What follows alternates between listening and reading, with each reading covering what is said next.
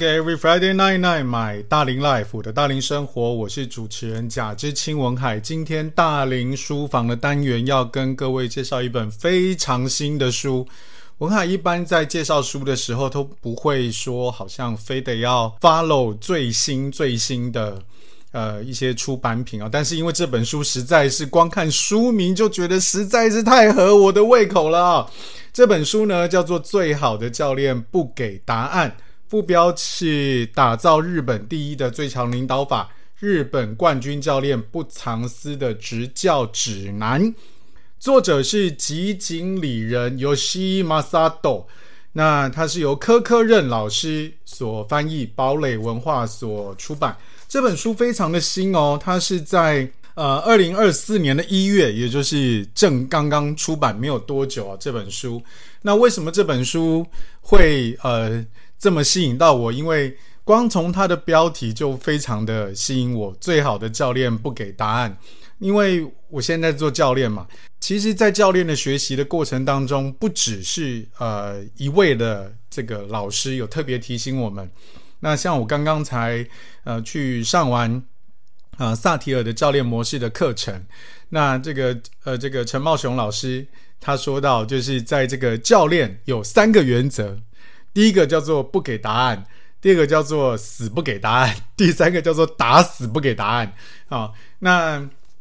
所以我觉得这本书非常非常的符合我的心情啊。那在这本书的另外一个原因，为什么会特别的吸引到我？因为这本书呢，它是由一个运动教练吉井理人。那吉井理人其实如果不是棒球迷的话，也许呃不一定会特别特别的留意到。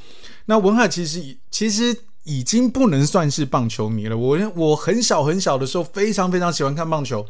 那但是现在因为呃等等工作的关系，即便因为呃做日做这个运动行销，我曾经也到球场去，但是很好玩。我我在我在运动行销的期间呢，反而看棒球的次数反而没有那么多哈，因为进到球场就是要工作。那做一下背景的介绍，吉井理人这位教练呢，他是呃曾经他是千叶罗德海洋队，就是 NPB 太平洋联盟的呃罗德海洋队的投手教练，但他是非常新的，二零二三年 WBC 世界棒球经典赛的日本队的投手教练，那他现在是千叶罗德海洋队的一军总教练，竹坡大学研究所人间综合科学研究科体育学博士。的前期课程修毕，嗯、呃，竹坡大学其实呃我也这略略有了解啊。那当虽然我没有去日本留学过，但是因为我毕业的母校呃师大的运动休闲管理研究所，现在它已经改名啊，叫参旅所啊、的非常多的老师，尤其创所的所长，他就是呃主播在竹坡大学留学的。那他原来呢是东京教育大学，后来改改到了日本的筑波。那所以在呃这个体育啊跟这些教育等等的这些相关呃筑波大学都是非常的呃有名的。那他在二零一四年的时候的四月啊，吉井老师啊，吉井教练、吉井监督去。呃，这个博士班哈上了课，那他在二零一六年三月的时候修完，那他也拿到了体育学硕士的学位。他一直都有在呃研究相关的学习。在这本书里面我，我我看到一个非常重要的点，就是呃，我为什么会特别想要推荐这本书？除了这本书，它在里面有提到一个这个标题，就是最好的教练不给答案。它其实颠覆了我对于呃，日本的教练的一些这种概念，呃，如果大家是比较呃早期的棒球迷的话，台湾曾经出过了一个叫亚洲巨炮吕明次啊选手。那呃，我跟他的一个渊源是我曾经是他呃，就是他太太还没有还没有出嫁之前，他我们是邻居，所以他来迎娶的时候，我曾经在楼道里面有呃，这楼梯间里面曾经有跟跟他这个交错而过。那甚至是，呃，这个他们办喜酒的时候，我们也有也有这个有幸哈去参加。OK，那讲到吕明次是为什么哈？因为呃，吕明次在当时其实是受到全亚洲非常非常注目，甚至是美国大联盟都很关注的一名重炮级的选手。那他在呃这个众望所归之下，当时后来选择了日本的东京读卖巨人队加入。那他加入了东京读卖巨人队之后，但是他后来并没有很好的表现。那有一说是因为，呃，他去到那里了之后，因为他的打击表现，呃，有一阵子的低潮。我我我觉得其实现在来看呢、哦，就是选手，呃，甚至是一般人在生活当中，你的工作的表现有高高低低，其实都很正常。但是职棒嘛，就是一场一场，尤其他又领每一个人都领不算低的薪水，呃。球团的高层，从教练团一直到制服组，都有经营跟战绩上的压力，所以都会很期待能够赶快有一些呃有一些改善。那因此呢，就是在呃日本职棒的期间，呃吕明赐选手就被更改了打击姿势。那后来他就整个人就不对了啊，那就从此也就再也没有办法重回到日本。呃，在这个去到日本之前，压轴巨炮的这样的一个风采跟表现啊、那因此呢，一直有一个呃，就是在在职棒圈一直或是球迷的这个想象里面，一直都会有一个印象，就是日本的教练很喜欢去改人家的姿势，不管是投手或者是打者都好。那当然有改的好的，也有改的不好的啊、呃，比方像。呃，铃木一朗他本来的打击姿势也不是稻草人打法，那后来他被调整成很好。那可是就是在这个当中呢，就是呃成功的有案例有，但是搞砸的也不少。那吉井教练他就非常的有趣，他就是呃在这个里面他就有有这个详述，也不能讲详述，他就提到了一些过程。啊，那所以这本书其实某种程度上，对于呃球迷来讲，它是一个很难得的一个一个编写的呃一个角度哈，因为在在一般来说，如果我们要读到呃选手的心路历程，大部分的呃内容通常都是旁边的人帮忙写的。那当然我不知道吉井。呃，监督这本书，他到底是亲自写还是由呃旁边的人代笔？这个不太能够确定。可是至少在呃，我我从文字里面的这个角度，从发言的角度来看，我我觉得这是第一视角，因为他一他有非常多的一些自我的反思。这个是在过往我们在台湾所读到的一些呃选手的呃书籍里面比较难。见到的一个一个观点，那二一个是呃，对于呃一个教练来讲，像呃我们在节目的之前曾经有呃介绍到呃有那个呃禅师教练那个 Phil Jackson，那那本书我还当时还特别请了呃知名的体育记者啊、呃、李医生坤哥来跟我们做一起做对谈。那那在那本书啊、呃、里面，以及有一些呃我我曾经读过的一些啊、呃、教练的书里面，大部分的提及都是在啊、提到的，多半都是嗯、教练对于自己当时所做的啊、所做的一些这种做法的一种怎么讲，一种一种说明，一种解释。比较少是什么呢？比较少是一种反思，大部分都不会讲他搞砸了些什么。但是这本书他却提到了他搞砸了些什么。我觉得这个是一个非常不容易的点哦，尤其他呃现在依然在一军啊、呃、一军担任总教练，所以当他能够这么公开的在他的书里面。去提到他曾经搞砸了一些什么，尤其在日本哈，我觉得在日本的球界又是一种相对封闭的角色的环境，那这样子的话，他更是一个很不容易的，所以我会觉得这本书是非常值得读的。那这本书还有一个点哦，就是呃，我觉得这本书不是一个球迷都都值得读。为什么呢？因为我在这本书里面读到一个非常关键的点是，吉井教练他在整个书里面，他描述到一件事情，就是，嗯、呃，我没有记错，他不止一次提到。他提到了什么呢？就是在呃，你没有预期的状况底下，你要从被指导者的角色转换成指导者的角色。我觉得在公司里面啊，商务环境里头，这本书里面常常提到的啊，虽然他他只是偶尔的去把这样的一个状态啊，去联动到说，诶，那他觉得在商务活动应该也是这样。但是说实话的，呃，身为一个呃，从运动管理的呃。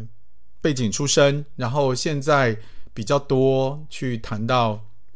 有关呃沟通、有关领导、有关呃这些情绪等等的这样的一个一个人来讲，我觉得他其实非常非常的适合，适合什么呢？适合刚刚从技术人员，也就是你是从第一线被领导的角色，然后转任到基层干部。呃，就是基层领导人的这个角色的的人去阅读，因为他在这个里面有第一个就提到了，呃，你如果说从一个被领导的角色、被指导的角色转换过来，你的心态要去做一些什么调整。所以这本书我觉得非常非常的值得读。那他在这个里面，我觉得第一第一个突破的破题的点。是一个大家非常，我觉得非常值得大家去思考的。他说到，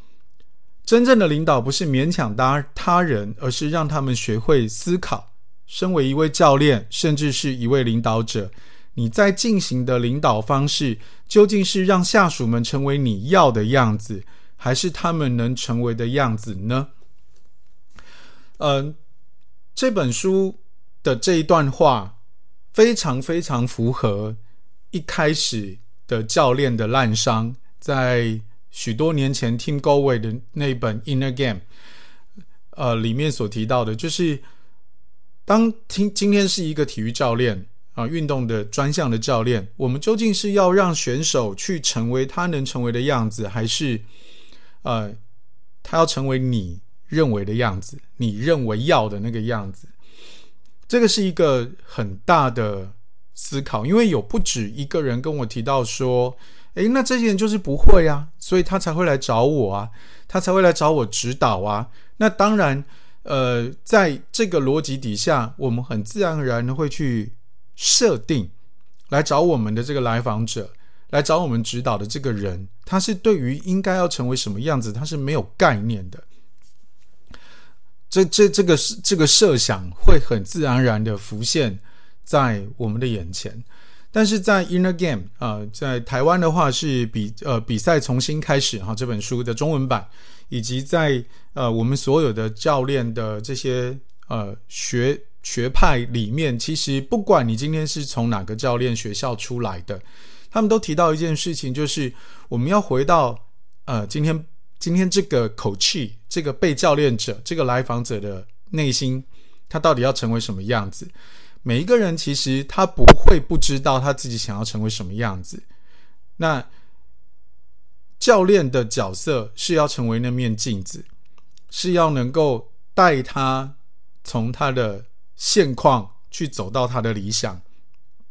去协助他能够找到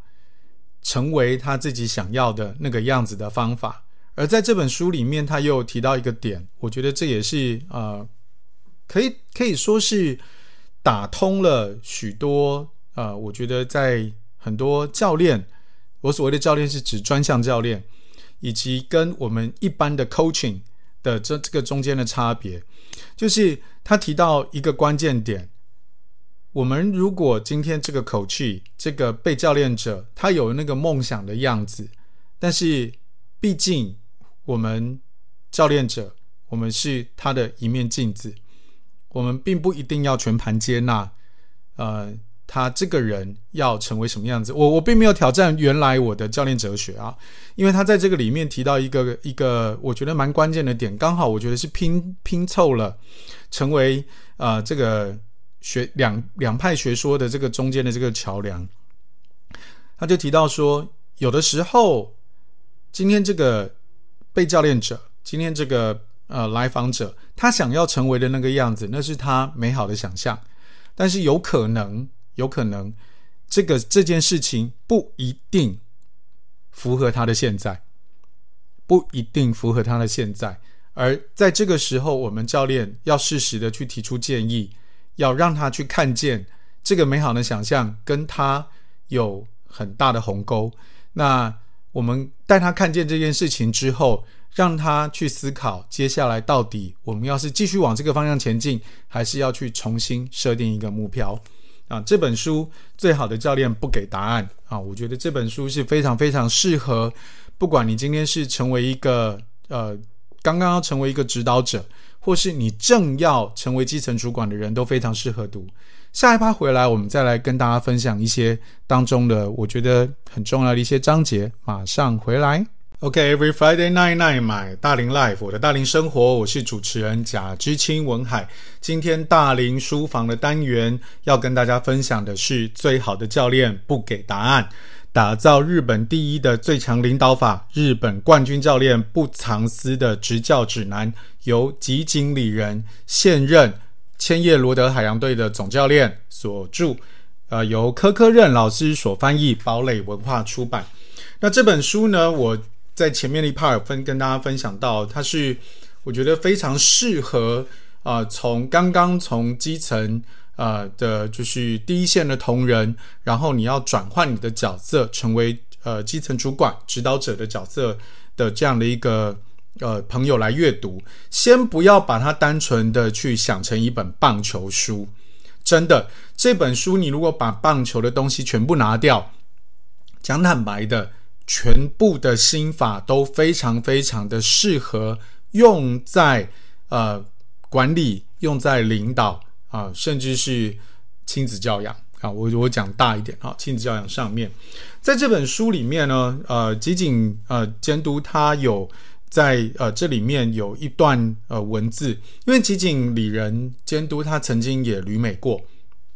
然后他在呃前言当中他就注记了一段。他就说，所谓的指导法是从和对象沟通开始做起，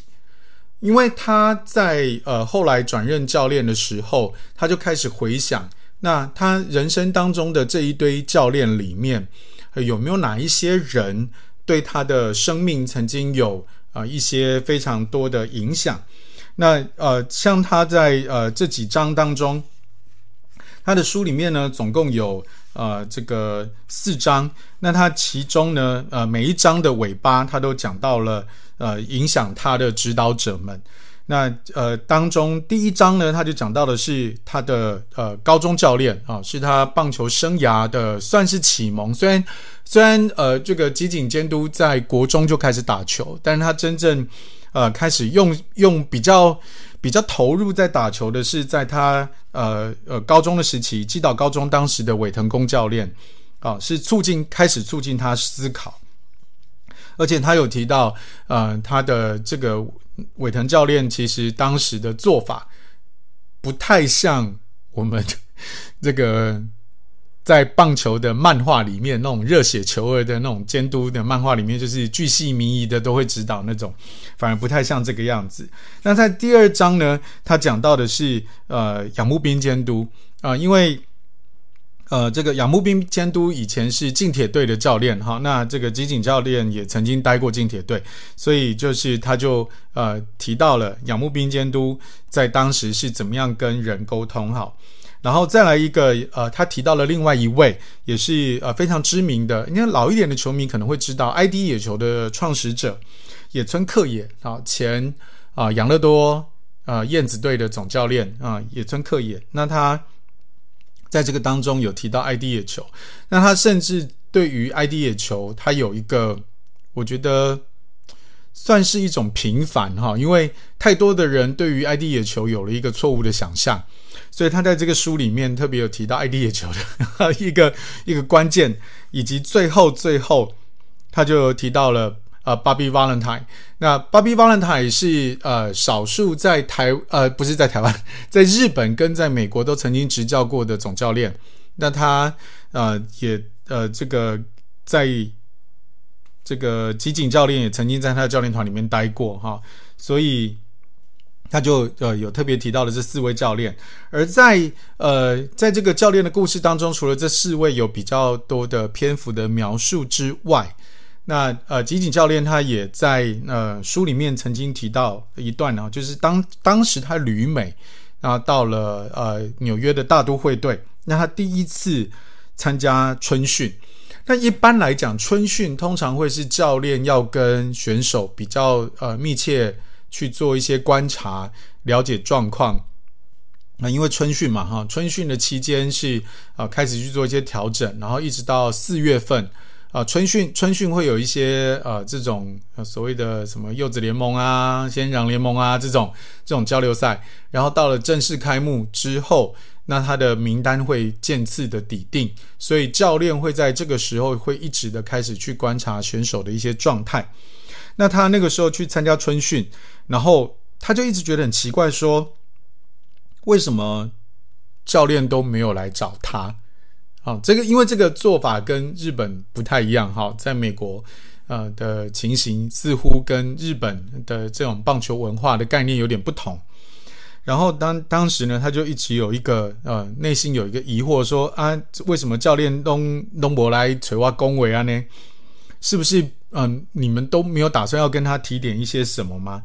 那他说，正当他在这么想的时候，当时的教练鲍勃阿波达卡哈，然后就才慢慢的跑过来，然后就跟他说，诶，中他当时集锦教练的选手时期，啊，当时还是集锦选手。然后说：“哎，你终于要跟我聊什么了吗？”结果，呃，这个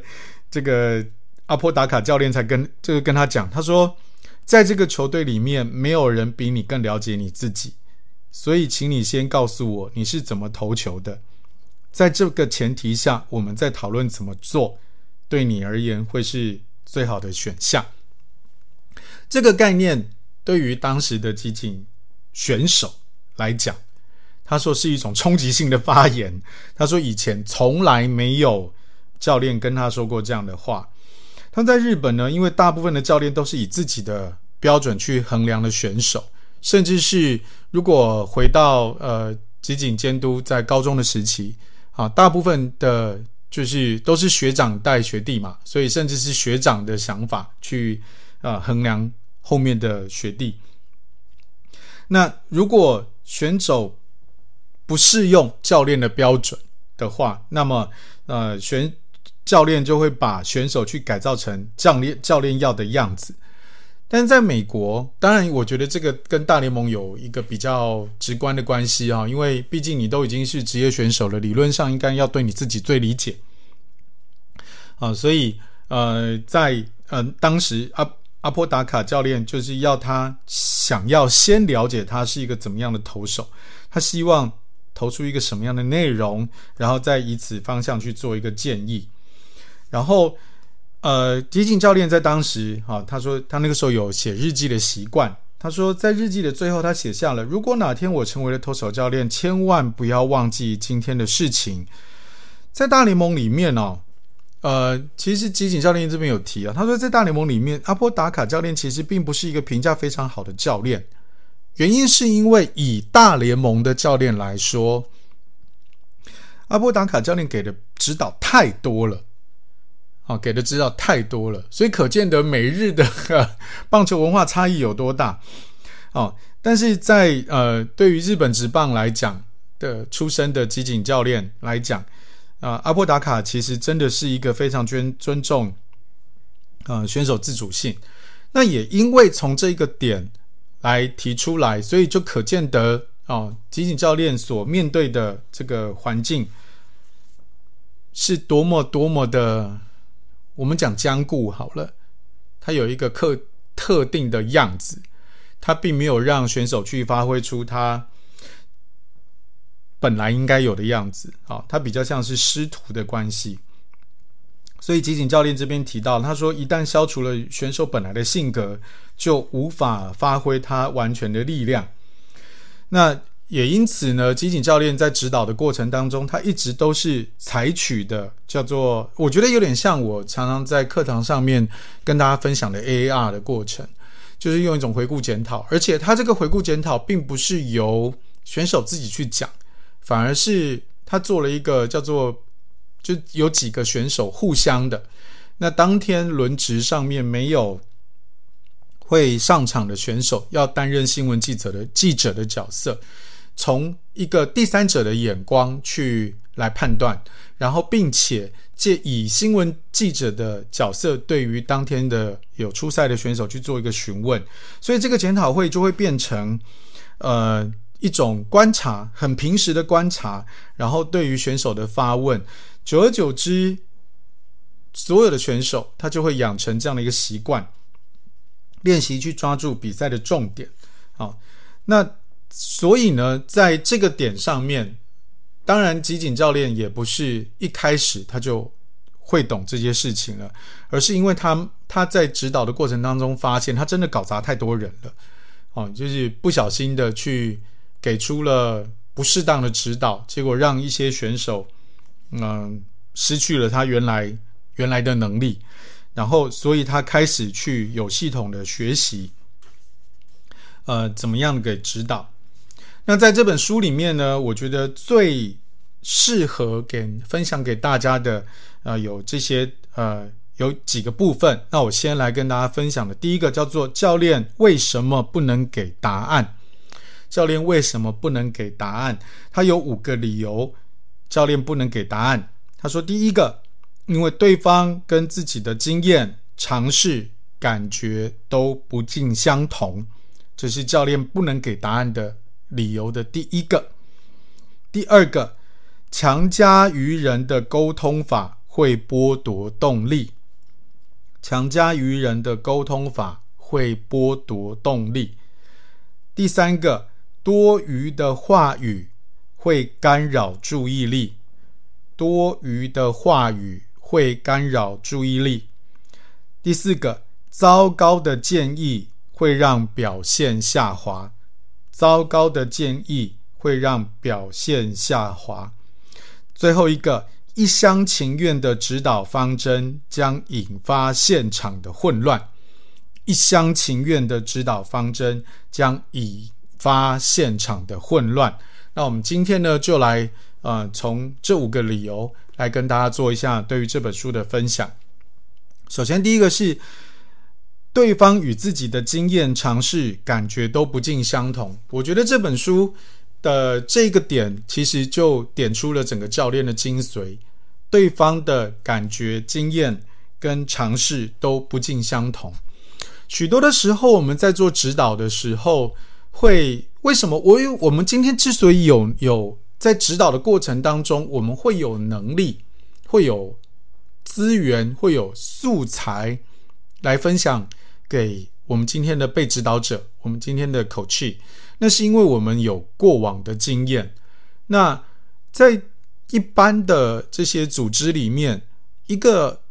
人之所以可以从被指导的角色，提升到指导者的角色，很多的时候是因为他在做某件事情有不错的成绩。那像这本书就是像基金经理人监督，他就是因为呃在这个投手的生涯当中有不错的表现，所以他就有这样的一个资本，从选手转换为投手教练。那你说今今天要他去当打击教练，我觉得这个应该不太可能嘛，哈，毕竟，毕竟在这个学呃现役时期，他都是投手，所以他是以投手的身份转任到投手教练。那为所以他在指导投手的这件事情上，他绝对有足够的经验。但是，但是今天他在指导每一个投手的时候。这样的经验能够百分之百的去套用到每一个人吗？在这本书里面，吉井教练他就提出了一个很重要的观点，他就说，在过去呢，曾经有一有一位选手，他是呃印度跟日本的呃混血。那因为这个选手呢，他是日本跟印度跟日本的混血，所以他的手比一般人还要长啊，比一般的日本选手还要长。那因此呢，在这个投球的过程当中，呃，选手会呃，这个这个选手会的手会有开掉的问题，哈，就是。呃，这个比较没有，就是没有留在身体的中间。那当时呢，呃，吉井教练就是依照了过往的经验，就说：“哎，你要保持你的手不要开掉，好、然后呃，去去做这个呃姿势的稳定。”结果呢，这位选手似乎不那么适应，然后最后在呃球场的表现就不是那么好。OK，那问题来了。这个人之所以会用一个不那么适应、呃，不那么符合大家刻板印象的姿势去投球，除了很可能他从小没有呃被注意到之外，那吉井教练后来意识到一件事情，就是因为这些这个人的手长比一般人的日比一般的日本人还要长，所以当他用这种呃一般日本人的普遍。会惯用的这种指导法去指导他的时候，马上这个选手就不习惯了。呃，那但是这个选手已经在错过了错过了在球场上的这个黄金的时期，所以他才意识到说，每一个人的经验跟尝试跟感觉都不那么一样。我们不能够用自己的想法一厢情愿的去强加在任何人身上，因为今天适用于我的，有可能不适用于他，有可能在他身上，现在我们看起来怪怪的姿势，很可能是他最舒服的姿势。因此呢，对方与自己的经验、尝试都感觉都不尽相同，所以他会他会认为说，教练不能给答案，不是说不能给建议，而是不要乱给建议，不是说。只能从你自己的出角度出发，因为在这个世界上有非常非常多的可能性。既然有很多的可能性，你你身上的这个经验又不是唯一的答案的时候，请不要随便的给答案。OK，这是教练为什么不能给答案的第一个理由。下一趴回来，我们再继续分享后面的其他理由。马上回来。OK，Every、Friday night night，买大龄 life，我的大龄生活，我是主持人贾之清文海。那我们刚刚有呢分享到了，就是在这本书里面的第一章，教练为什么不跟不能给答案的理由的其中第一个。那现在呢，我们要来跟大家分享的是第二个不能给答案的理由的第二个，叫做强加于人的沟通法会剥夺动力。强加于人的沟通法会剥夺动力。呃，看到这一条的时候，其实心里直觉想到的是曾经有跟大家聊过的哦，就是呃，以前呢，就是我有时候我妈妈会叫我要收房间，但是当下其实我明明已经本来要去收了，可是只要她一进来碎念，我就开始不想收了哈。啊，强加于人的沟通法会剥夺动力。我觉得在沟通这件事情上面，真的是非常讲究艺术的哈，因为。你明明想要表达 A 意思，但是因为你的表达方式出了问题之后，即使原来这个人他要去做 A 意思之后驱动的 A 行动，可是他就偏偏不想不想要去了啊！沟通能力不好，真就无法说清楚真正想表达的意思啊！这个就是在这本书里面啊，他在这个理由当中所提到的啊，吉井教练他提到了一个故事。当时呢，他呃加入了呃日本职棒的第三年，然后在第三年第一次拿下一军胜投。那我觉得，对于一个职业选手来讲，你第一次拿到一军胜投这件事情，一定是非常非常值得开心的。尤其第三年，这表示他熬过了就是二年级的问题 啊，因为通常新人就是很新鲜嘛，大家不太熟悉他。然后为什么很多的呃，选手在那个新人二年的时候会会被轰得很惨，因为一开始第一年大家对你不熟悉，碰到你的次呃次数也有限，那你也你也如期的挺过来之后，因为大家已经开始会对于你有基本的情报了，所以就开始会呃比较能够应对你哈，所以很多选手是没有办法熬过，就是第二年的时候会过得很辛苦，好不容易吉井教练在第三年的时候拿到了首次的一军胜投，那那个时候，所有的人一定是这样子的嘛？哈，你难你难得在一军留下了一个首胜的成绩，而且就是生涯这么值得纪念的日子，一定是非常开心的。那在这个时候，偏偏啊、哦，他的二军教练，好、哦，就是呃，在这个时候呢，却讲出了一句话，叫做“虽然侥幸赢了，但是今天的投球内容完全不行。” 这讲坦白的哈、这句话的对白，我觉得是所有亚洲呃比较强调父权的 社会里面都会都会出现的事情哈、就是很剥夺人的动力。因为当然我，我我理解哈、就是有一些长辈们是基于不要这个人啊、不希望这个人就是就此就飘飘然，然后就开始大头症啊，就开始一头热。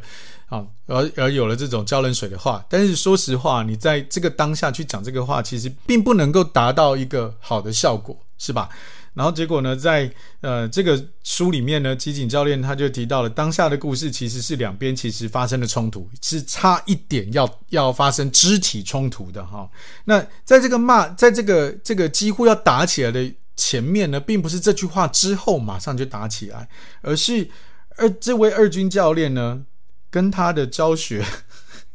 就是碎念了将近二十分钟哦，我觉得 这件事情是所有的大龄朋友们 真的值得引以为戒的事情哦，因为你明明其实要做的只是单纯的去提醒啊、这一个有好表现的朋友不要就此飘飘然。但是你不需要花二十分钟一直碎念嘛，对吧？而且他其实在这个呃情节上面，当时他们是在吃饭的，所以其实这样的一个碎念根本是一个无效的沟通哦，可想而知会会会发生肢体冲突是是是很自然的事情、哦。那照吉井教练在书里面的描写，他说有很多的前辈其实在当下。其实已经都陆陆续续放下筷子，在准备准备要拉他了啊！果不其然啊，当当吉井教练就是冰抖，然后站起来准备要开始打人的时候，诶，很很多前辈就过来拉人了哈。那当然，吉井教练也有检讨，他说就是想要动手，其实就一定也是有问题的，只是说两边的沟通方式都太太糟糕。在这边，他就特别下了一个注脚，我觉得是可以提醒许多人。他说。教练的拙劣沟通其实是会让许多选手丧丧失热情的，因此他提到，就是说，当一个选手有一个好的表现，或者是今天你的属下有好的表现，甚至是你的孩子有好的表现的时候，请你先夸赞、认同他所做的这个成就。如果今天真的后面有什么值得你去提醒的，再用询问的方式跟他去做讨论。教练的意见最好放在后面这样讲，这样子的话，你的沟通才会是有效的。OK，这个是教练不给答案的理由，不能给答案的理由。强加于人的沟通法会剥夺动力。教练不能给答案的第三个理由叫做多余的话语会扰乱注意力。多余的话语会扰乱注意力。那吉井教练他提到，他说生涯球队生涯呃已经到差不多晚年哈，心态已经变得比较坚强。但是他有一次呢，即便都已经心态比较坚强，他有一次在牛棚热身的时候呢，他是结果当时其实他自己也知道状况不是特别的好，但也没有很差。可是就有个教练站在旁边看着他，然后头歪了歪，然后就问他说：“他说阿吉，你以前就是这样投球的吗？”在比赛前这句话就产生了影影响啊。他说他其实教练说，其实他原来没有什么感觉，然后。但是结果他就心态就这么崩掉了，因为他就是一直带着这这句话，结果他就是开始注意力都放在自己的投球姿势上面，结果轮到呃他上场的时候，心里面都在注意投球动作，没有办法集中精神对决打者，所以他从第一局就被呃惨遭痛击，就 KO 下场了哈。在这里的注脚是他说：“教练，你不能够不了解自己话语的重量。”任何脱口而出的东西都会扰乱选手的精神状态。他说，同样一句话，对于年轻选手、主力选手、沙场老将，其实意义并不相同，认知也都不太一样。他说，所以真的，你你要随时的去留意你所所讲出来的话。他说那那位教练在当时呢，其实也没有真的要深入分析些什么，也没有要指出他的投球动作有什么不一样的地方，只是随口讲到就讲出来。但是你看哦，就这么随口讲到就讲出来这一句话，却让吉井教练在第一局就被 KO 下场了。吉井教练也提到，他说他曾经在危机时候走上投手丘，因为毕竟他是投手教练嘛。那他有的时候呢，是为了要传达休息室里面的战术指示。有些选手在被痛击之后就会陷入混乱，没有办法把指示好好听进去。那比起详细的指令，选择大而化之的鼓励用语。反而在这个时候能够让他呃好好的冷静下来。我这个时候就想到了以前呃我国中的时候，在台湾非常红的棒球队是日本的西武队，因为那个时候郭泰元选手在在那个在日本职棒嘛哈，在西武队，所以那个时候就有一些关于西武的啊、一些这种讯息。然后我忘了是不是西武队哈，然后。总而言之，他就有提到，就是说有一些教练哈，在比赛打得比较焦灼哈，或者是这个投手遇到乱流的时候，会召开内野会议。他说，有的教练走上去，或者是呃这个队长哈，内野 选手走上去开内野会议的时候，他们其实在，在球台上，在投手上面在讨论什么，不一定是要面对接下来打者该怎么办啊，不一定哦，也不一定在传达的是休息室里面的这些战术。他曾经有提过是说，那我们等一下比赛完要去吃什么？啊，这个目的是为了让选手放松，在这个时候呢，就是一种为了要让能够选让选手能够赶快的回到自己啊的这个当下，哦，回到面对现场，不要为了啊已经刚刚已经发生了已经搞砸的局面啊，一直一直沉溺在那个里面。金教练在这里面，他呃他的注脚是说，使用信任对方能提醒干劲的话语。他说，如果要球员提醒干劲的话，他都会问一下啊，他都会问一下说，诶，你想要怎么做？那他等对方说出的答案，就说呵，安内德呵啊。而且我觉得这本书很可爱啊，因为啊，感觉上吉井教练应该是关西人哈。所以他会用方言，那在这本书里面，他就会用闽南语的方式来写，好的，贺安内的贺啊，啊，气挂麦，啊，他会用这样的一个方式来来去讲，好，所以其实呃，可以去先听听看对方要做些什么，啊，信任对方，要让选手自己当家做主，不要用用强硬的语词，因为这样会无形间去强调上下关系。反而让本来应该站在同一阵线的教练变成了选手的压力。好，第四点呢，叫做糟糕的建议会让表现下滑。糟糕的建议会让表现下滑。他在这里面就讲到一个很经典的案例啊，他说，呃，当时呢他在二军当教练，然后那个时候有一个选手啊，球速很快，只要状况不错，他就会用强力投球去压制对手。可是呢，这个选手似乎不太懂懂得怎么运用身体，那他在施力的样子就不太会控制，呃，不太好控制自己的力道，往往投球的时候都会卯足全力。那也因为这样，因为用力过猛，就会变成投不进好球带，变成毫无稳定性可言。这个时候呢，吉井教练就说，依照过去自身就的经验，他就会想说，诶，那如果你这个投球的不要那么用力哈，看迈开迈开短的，迈开你短大的哈，他 key 没，然后就是说，那你减少个力道，减少个两成，是不是就能够变得更好？所以他就跑去建议他了，他说，你要稍微放松点力道怎么样呢？哦，那你如果用百分之六十的力量来投，啊，出来结果会。因为呢，他说从他就跟这个选手讲说，从旁边看哈，你每次都是百分之一百二来吹。你如果说用你自己的百分之六十的感觉力量投，诶，其实出来差不多结果搞不好就是你的百分之百喽。啊，试试看。那因为这个选手其实也知道自己用力过猛的毛病，所以他就接受了。结果呢，问题来了，这到了正式比赛，这个选手呢，他用了呃，就是比赛。他用这个自己认为的力量放松投，那他本来最快球速有一百五十公里，结果剩下一百二。虽然呢力道是放松了，也能投进好球带，诶，结果这个球这个球呢就完全的符合打者的胃口，被他们打好玩的啊，就是完全这个就这个就糟糕了嘛。然后他就呃，集锦教练就把这个选手找来哈，他就说，诶，看起来软趴趴的，似乎没在用力耶，但是你投起来感觉怎么样？这样行吗？这个选手回答反而是，诶，是感觉很好。说哇，这个这个不可能好嘛哈，所以然后他就事后就放影片给他看，然后呢，终于他发现了哈，自己没有什么那适合，没有没有几乎没有那力，结果吉井教练想要叫他把这个之前那个放松力道的建议忘掉，结果就再也回不去了哈，是吧？所以他就说，请你所有的教练都务必要记得哈，你的建议都会变成一个干扰。教练的建议是本来就会对选手造成干扰的，所以正因为这样，教练必须避免拿自己的经验去指导球球员，而是要完全的掌握选手的话语跟感觉，再按照那个感觉给出指导。所以这边非常非常的要小心，因为教练的每一句话其实都是带有分量的，教练的每一句话都是带有带有分量的。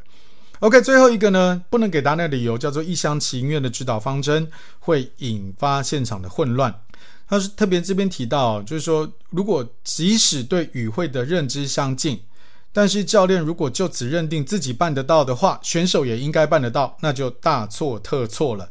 如果办得到的人立场不往办不到的人接近，也就是指导者不接近被指导者的话，你就没有办法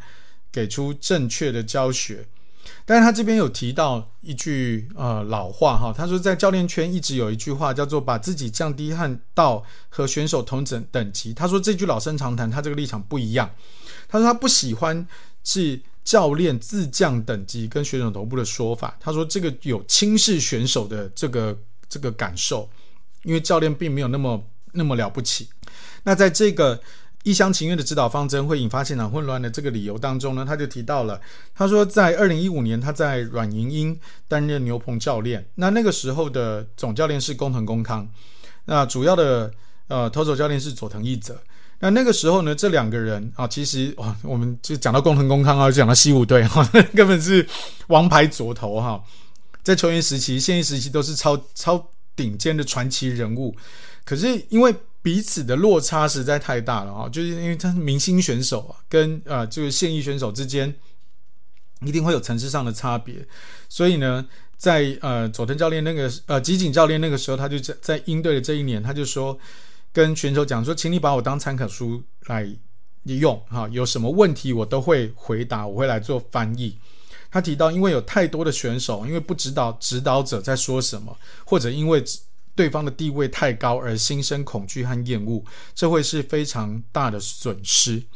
因此，请所有的中阶主管们，你们的角色特别特别的重要，因为你们必须要担任的是啊、呃、第一线的人跟指导群中间的这个桥梁。吉井教练也提到，他说在商务圈也是一样吧。如果社长跟高层领导阶层所说的话，部长跟科长只是照本宣科的话呢，那么下属就没有办法去正确的理解，一定要有人翻译传达。那么教练，教练就必须要去担任这个角色。照理来说，下属拥有正确理解上司话语的能力就好了，但是总是会办不到嘛，因为毕竟他之所以是上司，一定他的眼界、经验等等都不一样。所以在这个时候，基层主管教练就必须要依照状况，化身为翻译者的自觉，呃的自觉，从中去协调。要不然的话呢，你的发言就会造成选手们的混乱，因为毕竟他们听不懂啊。只要他听不懂，他讲再多就没有用。OK，以上就是教练之所以啊、呃、不能够给答案的理由。那么。这本书《最好的教练不给答案》，我觉得非常非常适合。不管你是不是棒球迷，只要今天你是管理者，甚至你今天已经开始担任爸爸妈妈，都非常适合你读。希望大家都能够成为那个启发你，不管是下属、你的部属，甚至是你孩子的那个最好的指导者。Every Friday night night, my 大龄 life。我的大龄生活，我们下个礼拜再见，拜拜。